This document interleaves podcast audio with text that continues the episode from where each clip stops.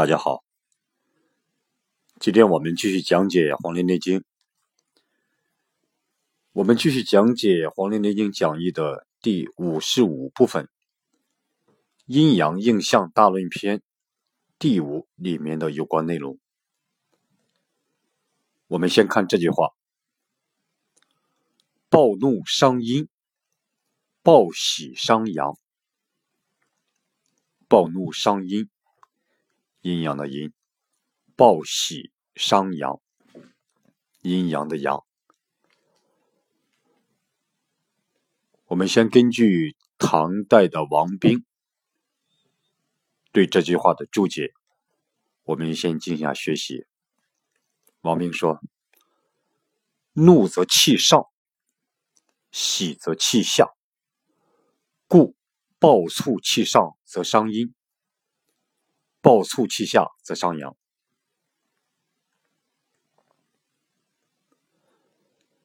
我们可以把王冰的注解理解为这样：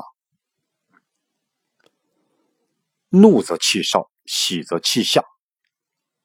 就是说，人如果要是发怒，那么这个怒气，这个怒气就会往人体的上部。也就是往人体的头部行走，人发怒，这个气就会进入人体的上部，就会都涌到头部这个地方。人如果过于高兴、过喜，就人如果过于高兴，那么这个喜气就会沿着人体。往下部走，这个喜气沿着人体往下面走，所以呢，突然爆发的怒气往上走，就会伤害人的阴；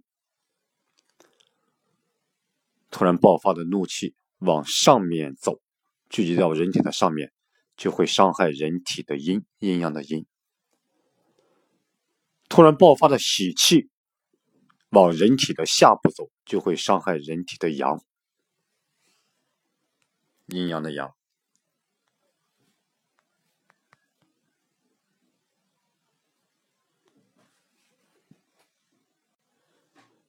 这是唐代的王冰对“暴怒伤阴，暴喜伤阳”这句话的注解。我们再看一下明代的马识。对这句话的注解，马氏讲：“暴怒者，促暴而怒，肝在志为怒。举痛论言，怒则气上，则暴怒者，气皆并于上，而阳气不能下生也。暴喜者，促暴而喜，心在志为喜。举痛论言，喜则气缓。”则暴喜者，气为之缓，无所主持而胃气不能外达矣。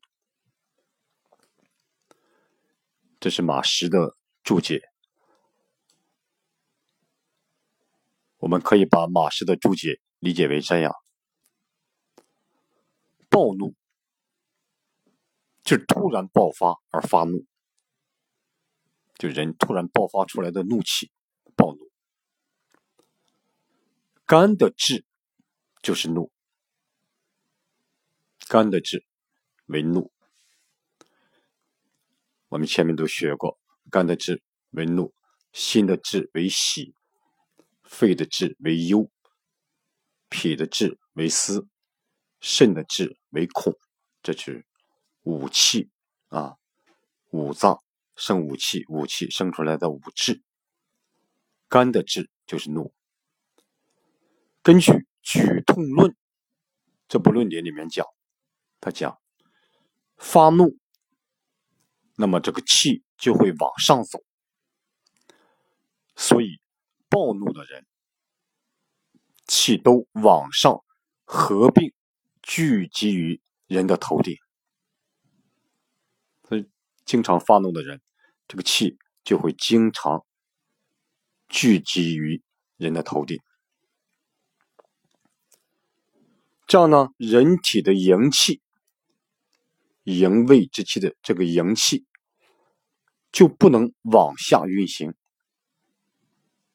由于气都聚集于头顶，所以人体的营气它下不去。那么呢，就会使人体产生危险，这样就会使人体产生危险。营气是什么呢？我们根据有关资料，我们介绍一下：营营养的营，营气就是营卫之气，这个营气，营养的营，营气，卫是保卫的卫，那个卫气，这个营气。是行于脉中而具有营养作用的气，行于脉中而具有营养作用的气，因其富有营养，在脉中营运不休，故称之为营气。由于营气在脉中是血液的重要组成部分，营与血。关系密切，可分不可离，故常常将营血并称。所以常常把它们将营气啊、营和血并称。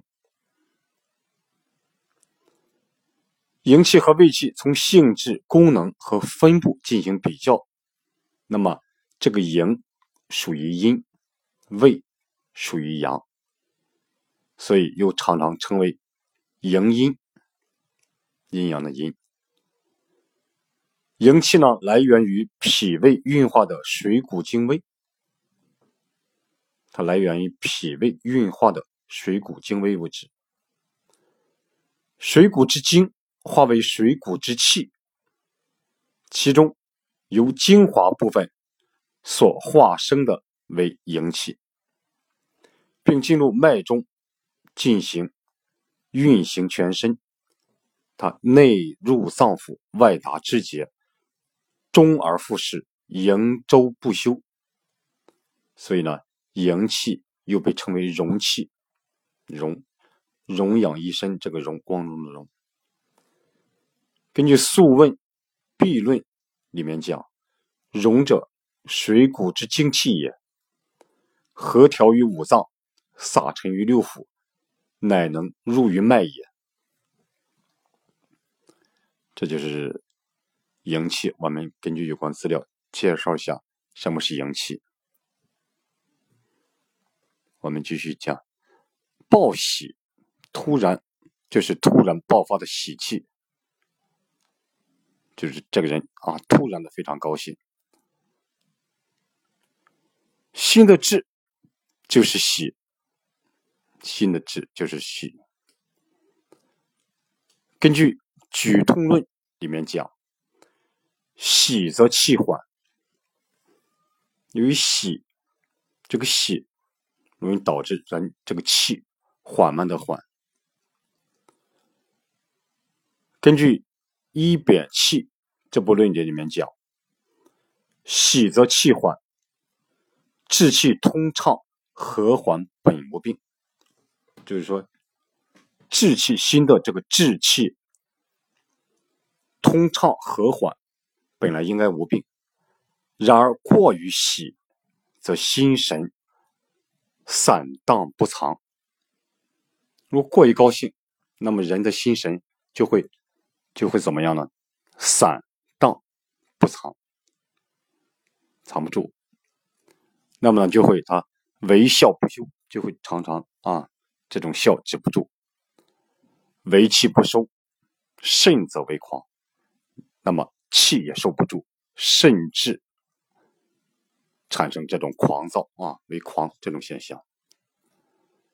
心藏神，心神散荡，喜笑不休，则伤心。由于心藏神明，如果这个心神散荡，喜笑不休。那么就会把心给伤害了，所以突然爆发过多的喜气，就是过于喜，那么人体的气就会缓，缓慢的缓。这个气缓就是气机失常，而表现为松弛散涣的病理状态。这个气缓就是气机失常而表现为持重散涣的一种病理状态，它是《内经》九种气机失常病症之一。由于心没有力量主持气，心没有力量来主持控制这个气，那么人体的胃气就不能外达于体表而进行护卫。人体这保卫啊，营卫之气，这个卫气。就不能就不能外达于人的体表而进行护卫。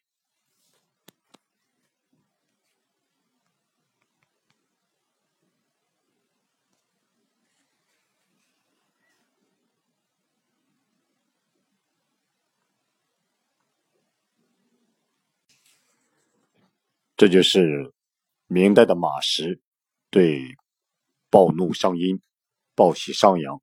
这句话的注解，我们再看一下明代的张介宾。张介宾讲：气为阳，血为阴，肝藏血，心藏神。暴怒则肝气气而血乱，故伤阴；暴喜则心气缓而神逸，故伤阳。行真篇如行真篇曰。多阳者多喜，多阴者多怒，亦各从其类也。我们可以这样理解张介宾的这种注解：气属于阳，血属于阴。气的性质属于阳，阴阳的阳；血的属性，血的性质属于阴。阴阳的阴，肝，人体的肝，肝贮藏血，心藏神明，肝藏血，心藏神，就肝贮藏血，心藏有神明。人如果暴怒，就会造成肝气逆行，而使血混乱。如果人突然的发怒，人突然大怒，就会造成人体的肝气逆行，而使自身的血混乱，产生混乱，所以伤害了人体的阴。所以这样，血为阴嘛，所以就伤害了人体的阴。如果过于高兴、过喜，就会使人的心气松弛放纵。而导致心神的散逸，就是人如果过喜，那么就会使人的心气松弛放纵，而导致心心神的散逸，所以呢，就会伤害人体的阳，就会伤伤害人体的阳。比如《刑侦篇》里面讲，阳气多的人多喜。阴气多的人多怒，对阳气阳气非常足的人，他就喜气就多；阴气重的人，他就怒气就多。张杰斌讲，这也是各从其类吧，这是各从其类。这是明代张介宾对“暴怒伤阴，暴喜伤阳”这句话的这种注解。我们再看《内经》下一句：“绝气上行，满脉去行。”绝气上行，满脉去行。我们先根据唐代的王冰对这句话的注解，我们我们先学习一下：“绝，气逆也，逆气上行。”满于经络，则神气浮越，去离形害矣。王明讲：“绝者逆也，气逆，绝逆也。”王明说：“这个绝就是气逆，就是逆的意思，叛逆的逆。这个逆是气逆，绝逆也就是绝逆。我们根据《黄帝内黄帝内经》里面论厥的这种这个文章，我们可以这样理解：这个厥是由于气机逆乱、升降失常，就是人体的气机逆乱、升降，人体的这个气的升降失常，阴阳气不相，阴阳之气不相顺接，而导致的手足逆冷。由于这种气机逆乱、升降失常。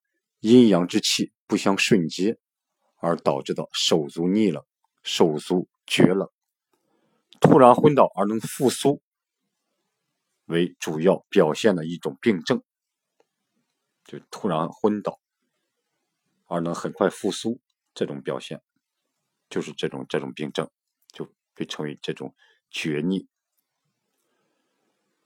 根据刘希所著《市民市疾病》。这篇文章里面讲，这个厥是逆气从下崛起，上行入心内也。就这个逆气，这个气往上逆，从下开始开始产生，然后它上行，进入人的心内这个部位。所以厥逆之气向上走，注满经脉和络脉。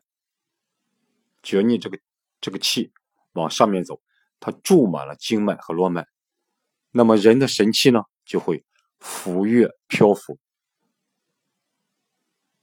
人的神气就会浮跃漂浮，离开人的形骸了。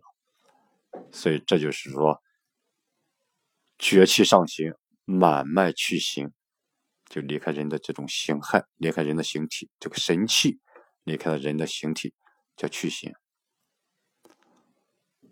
由于这种绝气上行，所以呢，这个脉注满人体的经脉和络脉，这个厥逆之气注满了人体的经脉和络脉，那么人的人人的神气就会离开，人的神气就会离开人体了。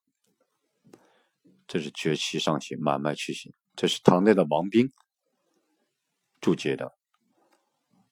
我们再看一下明代的张介宾对这句话的注解。张继斌讲：“绝逆也，言寒暑喜怒之气，暴逆于上，则阳独实，故满脉；阳亢则阴离，故去行。此孤阳之象也。脉经曰：注浮脉无根者死，有表无离者死。其思之谓。”我们可以把张介宾的话理解为这样。绝就是气逆的意思，气的逆转，气逆的意思是说寒暑喜怒这样的气，如果突然爆发，逆行于上，如果突然爆发，它逆行往上走，那么这个阳，阴阳的阳就会独实于上，就会在上面满实，这个阳就会单独在上面满实，独实于上。那么人体的脉，这个脉就会满实，这个脉就会满实。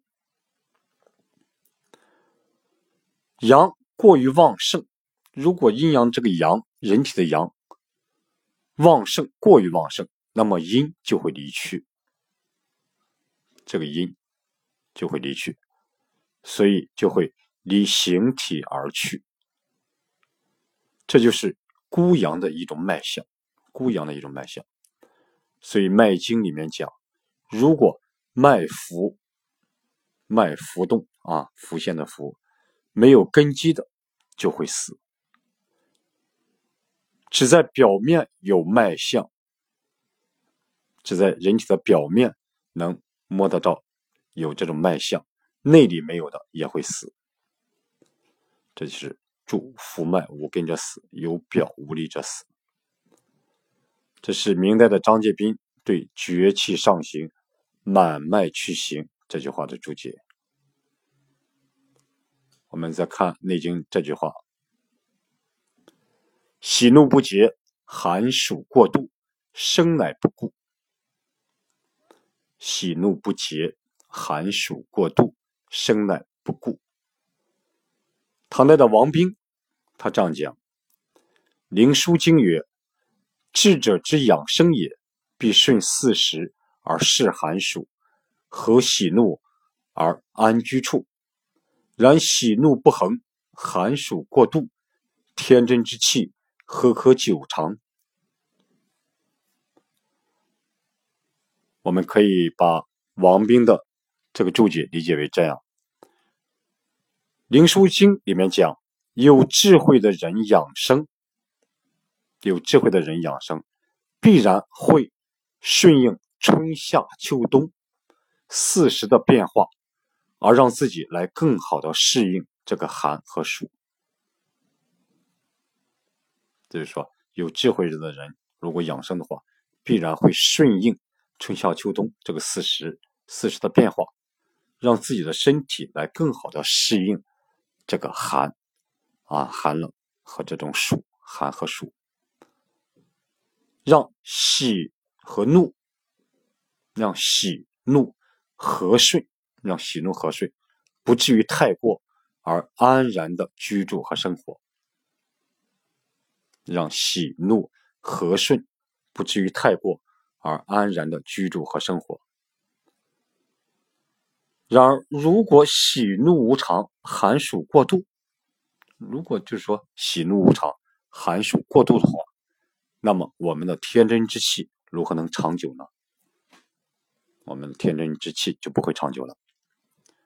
这就是王冰对“喜怒不节，寒暑过度，生乃不顾”这句话的注解。明代的张介宾他这样讲。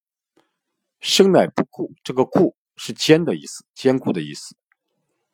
就是说，喜怒不节制，寒暑过度，那么我们人体的生命就不会坚固，我们生命就不会坚固。这是明代张介宾的注解。好，今天我们就讲到这里。